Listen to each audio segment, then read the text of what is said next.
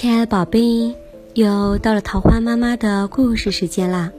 今天桃花妈妈要讲的故事是害人害己。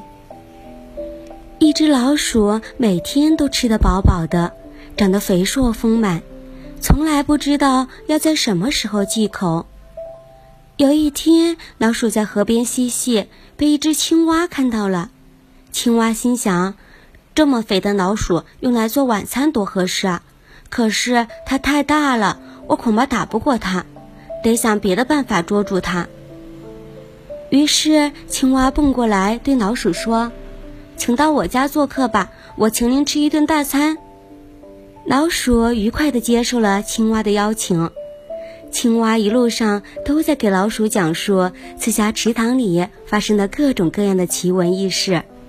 但老鼠边听边犯愁，他说：“朋友，虽然我很想去你家做客，可我不会游泳。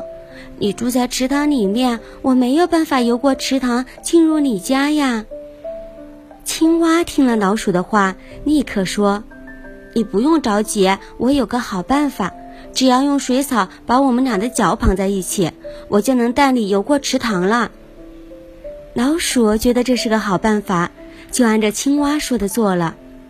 可是，一进到池塘，青蛙就用力的把老鼠往水里拽，老鼠惊慌的大声尖叫起来：“救命呀！救命呀！快放开我！”可青蛙哪里会听老鼠的话呢？它正打着如意算盘，把这只肥美的老鼠做成一道美味呢。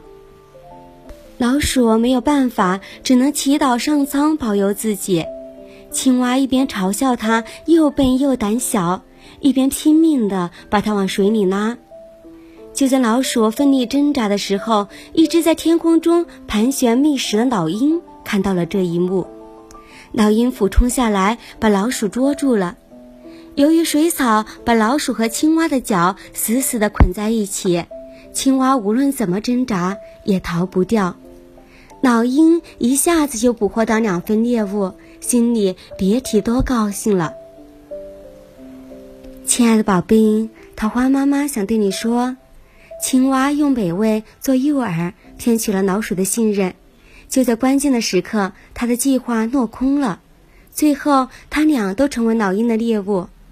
我的宝贝，一心想算计别人、谋害别人的人，可能也会使自己陷入困境。记住，做人不能有害人之心哦，亲爱的宝贝，晚安，好梦。